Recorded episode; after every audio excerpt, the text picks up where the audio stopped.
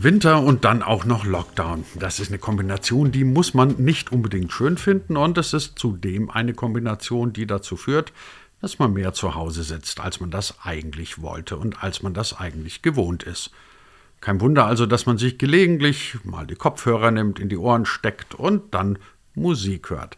Aber das, was das Ohr dann zu hören bekommt unter möglicherweise teuren Kopfhörern, das ist sehr häufig MP3 und diejenigen unter euch, die vielleicht ein bisschen feinere Ohren haben und Musik nicht unbedingt nur als Nebenbeigeräusche haben wollen, die denken sich dann gelegentlich, oh Mann, MP3 ist vielleicht nicht die beste Erfindung, die es jemals auf der Welt gegeben hat. Zumindest dann nicht, wenn es um Musik geht.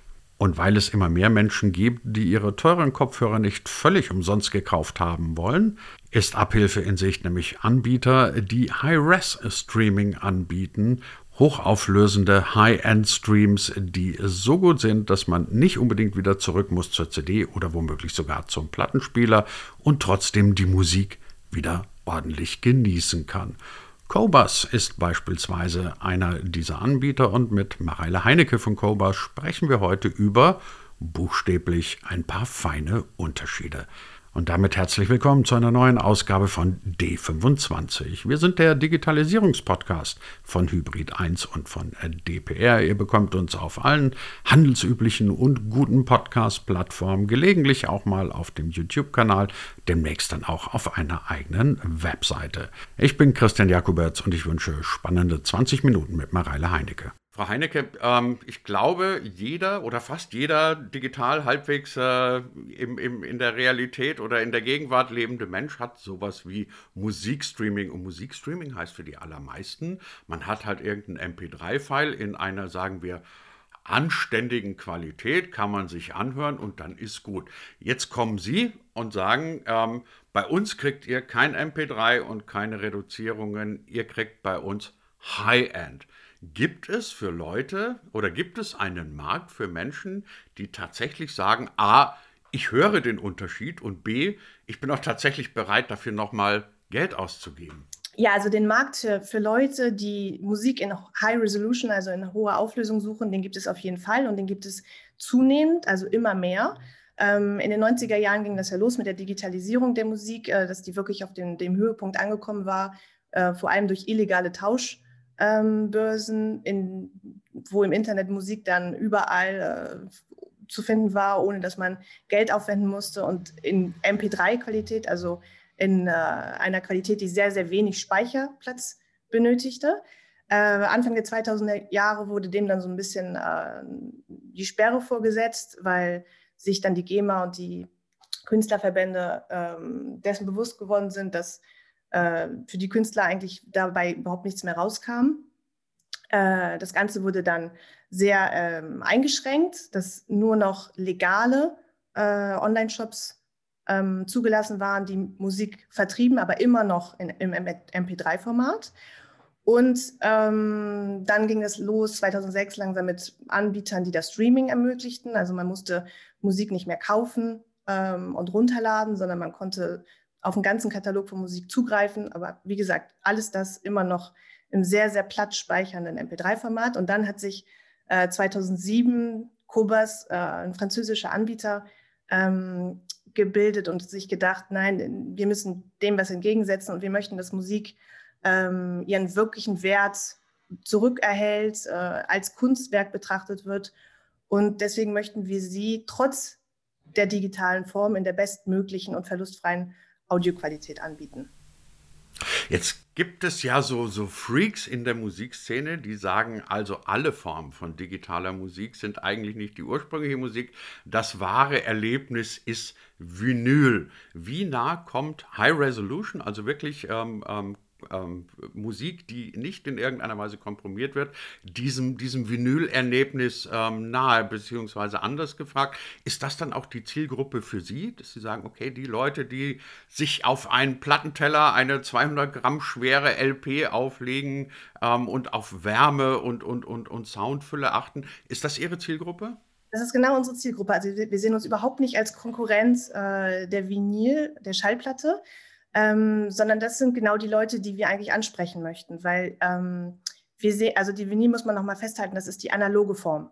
Ähm, mhm. Was den Sound betrifft, kommt Hi-Res wirklich der Vinyl am allernächsten. Beide Formate spiegeln das ab, was im Studio aufgenommen wurde, also was der Künstler im Studio aufnimmt. Ähm, die, Digita die Hi-Res ist sozusagen die digitale Variante dessen, was die Schallplatte kann.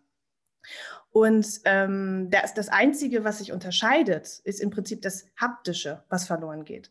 So, jetzt kann man, also verloren hat ja direkt eine negative äh, Bedeutung. Das kann man positiv wie negativ sehen. Ähm, ich kann mir Vinyl-Schallplatten kaufen, so viel ich möchte, aber irgendwann ist der Platz vielleicht im Wohnzimmer nicht mehr da. Und dann kommt Kobas ins Spiel und dann kann man zu Kobas kommen. Äh, hat auf der musikalischen, also auf der klanglichen Seite überhaupt keinen Verlust im, im Gegensatz zu dem Vinyl. Man hat dieselbe man hat dasselbe Profil, dieselbe Soundlandschaft, äh, die Klangtiefen kommen genauso raus wie bei einer Schallplatte, aber man spart den Platz und man hat Zugriff auf ein größeres Angebot. Trotzdem, ich selbst zum Beispiel kaufe immer noch Schallplatten, weil das einfach ein, für mich ein Kunstwerk an sich ist, wenn ich das in der Hand halte.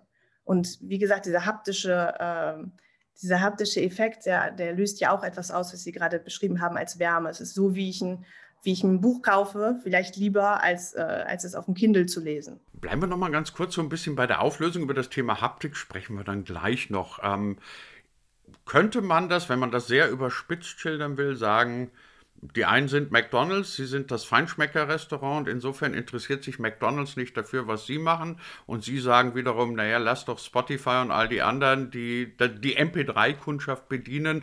Wir haben unsere klare spitze Zielgruppe und insofern ist Spotify möglicherweise für sie kein Konkurrent und ähm, umgekehrt ähm, ähm, sie für Spotify keiner. Ja, wobei ich das gar nicht so elitär ausdrücken möchte. Also ich möchte das gar nicht so, so runterreden. Also Spotify hat, ist, hat auch seine Daseinsberechtigung und äh, wie Sie das sagen, auch seine Zielgruppe. Und genau, wir möchten eigentlich da gar nicht ran und sind, glaube ich, in dem Fall keine Gefahr für Spotify und die wiederum keine Gefahr für uns. Wir richten uns wirklich an ein ganz anderes Publikum. Ähm, also ohne diesen elitären Aspekt so wirklich auszusprechen, äh, ist vielleicht dieser Feinschmecker, ähm, dieser wirkliche Anspruch, dass wir den Musikliebhabern gerecht werden möchten, die, die ähm, ganz besonderen Wert auf das Klangerlebnis le äh, legen und die Musik vielleicht nicht über ihre äh, Stöpsel in, in der U-Bahn hören, ähm, das ist vielleicht ein, ein, Vergleich, den man ziehen kann. Sie haben gerade erzählt, dass Sie selber zu der Kategorie der Plattensammler gehören, bei denen ja eben neben dem Erlebnis des Sammelns, und dann stellt man das ins Regal und hegt und pflegt das, ja auch noch dieses haptische Moment dazu kommt. Also Plattenliebhaber wissen, was wir meinen. Man nimmt ein Cover, man blättert sich vielleicht durch irgendwelche Beileger, man zieht eine Platte raus, man entstaubt sie. Also all diese Dinge, die dazugehören.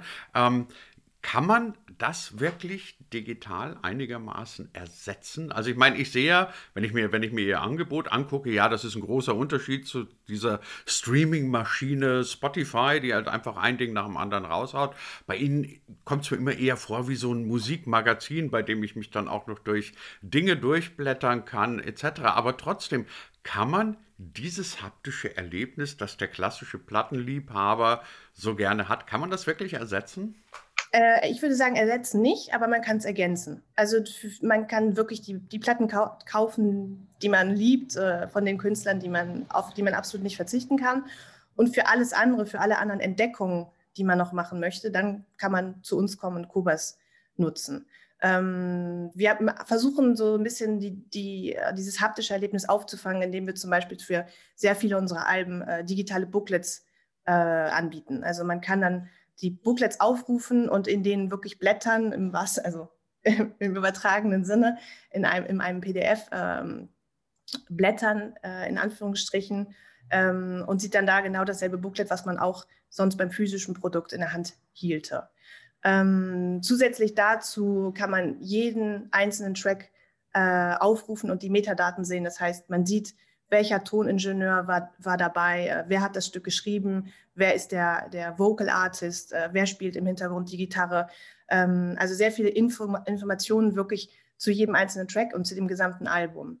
Ähm, zusätzlich, was auch noch wichtig ist und was mehr an diesen physischen Produkten der Schallplatte ähm, liegt, ist, dass bei Kubas der Fokus wirklich ganz stark auf Alben liegt und nicht auf Tracks. Während bei anderen Anbietern ähm, ja, Track-Releases sehr, sehr stark gepusht werden, äh, sei es in Form von Playlists ähm, äh, oder auch persönlichen Empfehlungen. Ähm, Playlists gibt es bei uns natürlich auch, aber wirklich, was sehr, sehr, sehr im Fokus steht, ist das Album.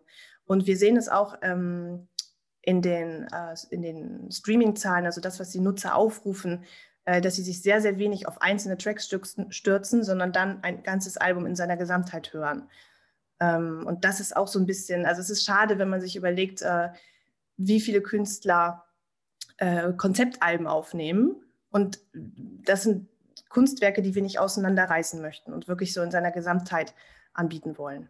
Ich kann mir vorstellen, dass derjenige, den Sie als Zielgruppe jetzt ähm, möglicherweise ansprechen, jemand ist, der natürlich auch, sagen wir mal, die entsprechende Hardware hinten dran haben muss. Weil, ähm, ich meine, so eine, so eine High-Resolution-Musik macht keinen Sinn, ohne dass er auch wirklich hochwertige Kopfhörer hochwertige Lautsprecher, all diese Dinge hat. Ich könnte mir auch gut vorstellen, dass das ein Mensch ist, der sich eher am Tablet durch, durch ihr Angebot blättert oder möglicherweise sogar am, am Desktop als auf einem kleinen Handy. Ähm, worauf ich raus will, ist, das scheint mir eine komplett andere Zielgruppe zu sein als dieser Massenmarkthörer. Muss ich mir die Leute dann vorstellen, A, älter und B, sagen wir mal, auch durchaus besser verdient als der Rest, weil das muss man sich ja alles auch leisten können. Tendenziell schon. Also da haben Sie recht, das ist äh, auf jeden Fall die Tendenz oder der Trend, den wir sehen.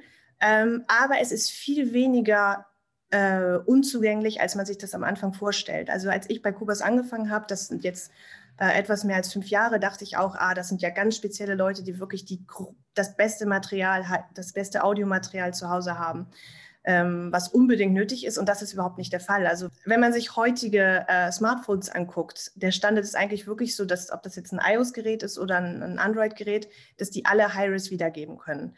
Ähm, wenn man einen Computer benutzt äh, und einen Internetbrowser, ähm, kann man immer noch einen DAC dazwischen schalten. Ein DAC, das bedeutet Digital to Analog Converter, das dann wiederum die Musik in High-Res ähm, abspielen kann.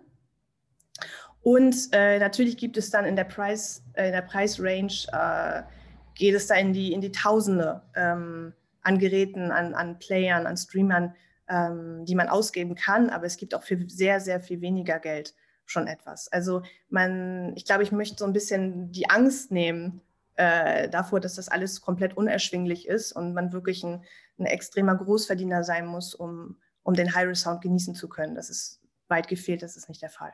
Hat sich möglicherweise der Musikmarkt, so wie er früher analog war, einfach eins zu eins ins Digitale übertragen? Weil ich denke mir immer, das gab es ja auch schon zu analogen Zeiten, ähm, dass es Menschen gab, denen Musik ja nicht so wahnsinnig wichtig war, die das irgendwie schnell auf Kassetten aufgenommen haben und vielleicht ab und zu mal eine Platte gekauft haben und viel Radio gehört haben. Und dann gab es ja immer die Leute, die gesagt haben, mir ist meine Musik so wichtig, dass ich daraus ähm, eine Sammlung mache und da richtig Geld rein investiere. So wie Sie mir das jetzt erzählen, klingt das ein bisschen so, als hätte sich diese Aufteilung des Musikmarktes schlicht und ergreifend eins zu eins ins Digitale verschoben. Oder erkennt man da nochmal irgendwelche Unterschiede in diesen Zielgruppen? Also ich glaube, was äh, in Bezug auf das, was Sie gerade beschrieben haben, ist das tatsächlich so. Also es gibt immer noch die, die Spezies, die wirklich die absoluten Musikliebhaber, ähm, die wir dann ansprechen. Und es gibt den Massenmarkt, die Leute, die Musik als Hintergrund, ja, Musik im Alltag äh, konsumieren. Äh, das bestimmt. Aber in Bezug auf andere Punkte hat sich der, der Markt äh, sehr stark verändert, glaube ich. Also wenn man sich zum Beispiel die Charts anguckt, ähm, ist es so, dass durch die, dadurch, dass die Streaming ähm, Zahlen mitgemessen werden, dass Tracks ähm, sehr viel stärker ins, ins, Gewicht fallen als Single-Verkäufe. Ähm, das ist in Deutschland ein bisschen weniger der Fall als noch in anderen Ländern, weil ich glaube, vor einem Jahr dem eine, eine, etwas, eine Regel vorgesetzt wurde, dass nur noch ein Focus-Track pro Album gezählt wird, werden darf. Äh, in anderen Ländern ist wirklich also so, dass ein ganzes, letzte Woche kam ein Album von Ariana Grande, Grande raus und in dem Billboard war das ganze Album von ihr besetzt, äh, weil das einzelne Track-Releases waren. Also sowas kommt äh, heute vor, was es früher im physischen Musikmarkt gar nicht gab. Ähm, und auch, was sehr, sehr sich verändert hat, und das versuchen wir auch bei Kobas, diesen Trend nicht so mitzumachen, ist, dass ähm, die Apps äh, sehr, sehr stark personalisiert sind. Also wenn man Spotify oder Apple Music aufmacht, dann ist es je nach Nutzer, sieht er eine andere Benutzeroberfläche. Je nachdem, was er äh, in der Vergangenheit gehört hat, wie seine Hörgewohnheiten sind, was er für Musikstile bevorzugt und so werd, werden ihm andere Sachen vorgeschlagen als äh, jemandem anderen. Äh, es ist so, wie man das aus dem Netflix-Account zum Beispiel kennt. Wenn man ein Familienabonnement hat, äh, hat jeder Nutzer eine andere Oberfläche, die ihm angeboten wird.